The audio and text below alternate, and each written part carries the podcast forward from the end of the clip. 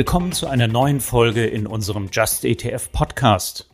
Heute dreht sich alles um die Auswirkungen des Ukraine-Kriegs auf euer ETF-Portfolio.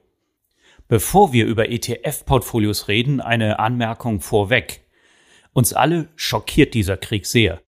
Wir fühlen mit den unschuldigen Menschen in der Ukraine, die nun unter Bombardements, Flucht und einer humanitären Katastrophe zu leiden haben. Wir fühlen aber auch mit den unschuldigen Menschen in Russland, die Sanktionen und Unterdrückung hart treffen. Das alles ist sehr ungerecht und wir wünschen uns, das ganze Geschehen hätte ein sofortiges Ende. In unserem Podcast beantworten wir aber Fragen von euch zur Kapitalanlage mit ETFs und da gab es in den letzten Wochen eine ganze Menge. Denn der Krieg wirkt sich auf die Kapitalmärkte aus, in die ihr mit eurem ETF-Portfolio investiert seid direkt oder indirekt, kurz und vielleicht sogar langfristig. Unser Rat gleich zu Beginn, und das können wir nicht oft genug sagen, bleibt möglichst breit und global diversifiziert investiert und handelt nicht überstürzt.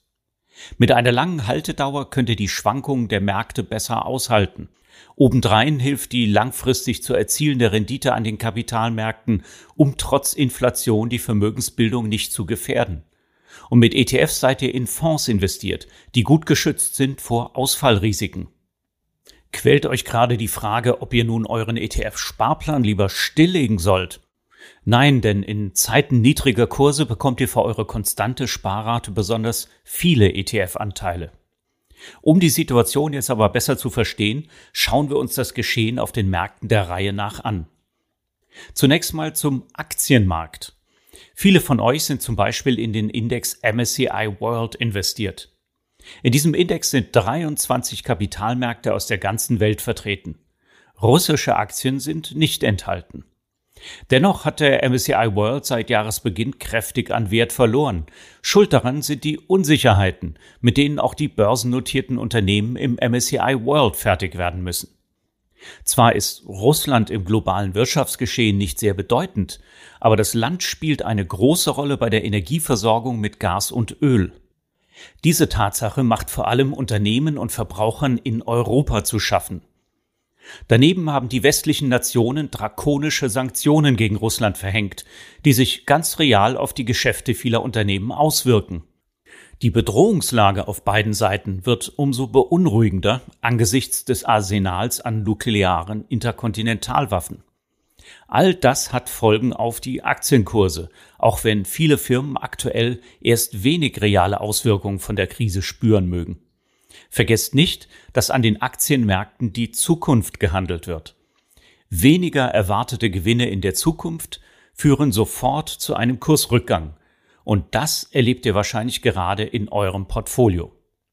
Nicht alle Aktien haben jedoch seit der Zuspitzung der Krise an Wert verloren. Alle Unternehmen, die mit der Förderung und dem Handel mit knappen Rohstoffen befasst sind, haben sogar kräftige Kursgewinne erzielt. Globale Branchenindizes auf den Energiesektor stehen hoch in der Gunst von Anlegenden. Solche Werte sind auch im MSCI World enthalten und erhalten durch den Wertzuwachs automatisch ein höheres Gewicht. Gegenwärtig machen zudem US-Aktien einen großen Teil des MSCI World aus, die tendenziell weniger betroffen sind vom aktuellen Konflikt. Um die aktuelle Aktienmarktentwicklung einschätzen zu können, ist ein Blick in die Vergangenheit hilfreich. Denn wenn ihr euch die größten Wirtschafts- und Kapitalmarktkrisen der letzten 50 Jahre anseht, werdet ihr immer kräftige Einbußen in der Krise feststellen. Manchmal sogar für den Verlauf mehrerer Jahre. Eine Erholung fand jedoch bislang immer statt. Und so hat der MSCI World in den letzten zehn Jahren einen Wertzuwachs von über 240 Prozent geliefert, in Euro gerechnet. Über die vergangenen 50 Jahre sogar ein Vielfaches davon. Es lohnt sich also, mit einem langen Atem investiert zu bleiben. Wer cool ist, kann sogar in einer Krise nachkaufen. Allerdings ist immer unklar, wann der richtige Zeitpunkt zum Nachkaufen ist. Zurück zu den Märkten. Wenn ihr nun in ein ETF-Weltportfolio investiert habt, dann befinden sich in eurem Depot auch Werte aus Schwellenländern. Der Handel mit russischen Aktien ist zum Erliegen gekommen. Allerdings machten russische Werte in einem Schwellenländer-ETF wie dem MSCI Emerging Markets nur rund drei Prozent aus. Andere Schwellenländer verbuchen dagegen kräftige Kursgewinne, wie Brasilien oder Saudi-Arabien. Die Kursverluste hielten sich deshalb bislang in Grenzen.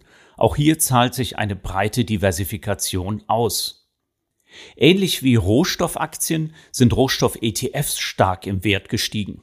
Diese ETFs bestehen aus einem Korb an Rohstoffderivaten, die an den globalen Terminmärkten gehandelt werden. Fast ein Jahrzehnt haben solche ETFs fast nur Verluste produziert, sind aber in den vergangenen zwölf Monaten kräftig im Wert gestiegen. Als Beimischung für ein Aktienportfolio sind solche ETFs denkbar. Wer jetzt kauft, kauft aber zu hohen Preisen. Vermutlich werden wir durch die gestiegenen Rohstoffpreise auch inflationäre Tendenzen verspüren. Aktuell liegt die Geldentwertung in Deutschland im Vergleich zum Vorjahr bei über fünf Prozent. Das gefährdet natürlich auch unsere Ersparnisse. Langfristig könnt ihr euch gegen eine solche Inflation nur schützen, wenn ihr in den Kapitalmarkt oder in Sachwerte investiert oder schon investiert seid.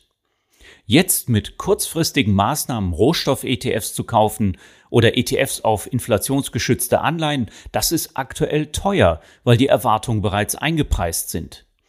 Ein breit diversifiziertes Aktienportfolio schützt dagegen langfristig gut, denn viele Unternehmen im Index können Preissteigerungen durchsetzen und leiden daher nicht unter Preiserhöhungen. Was ist nun mit Anleihen?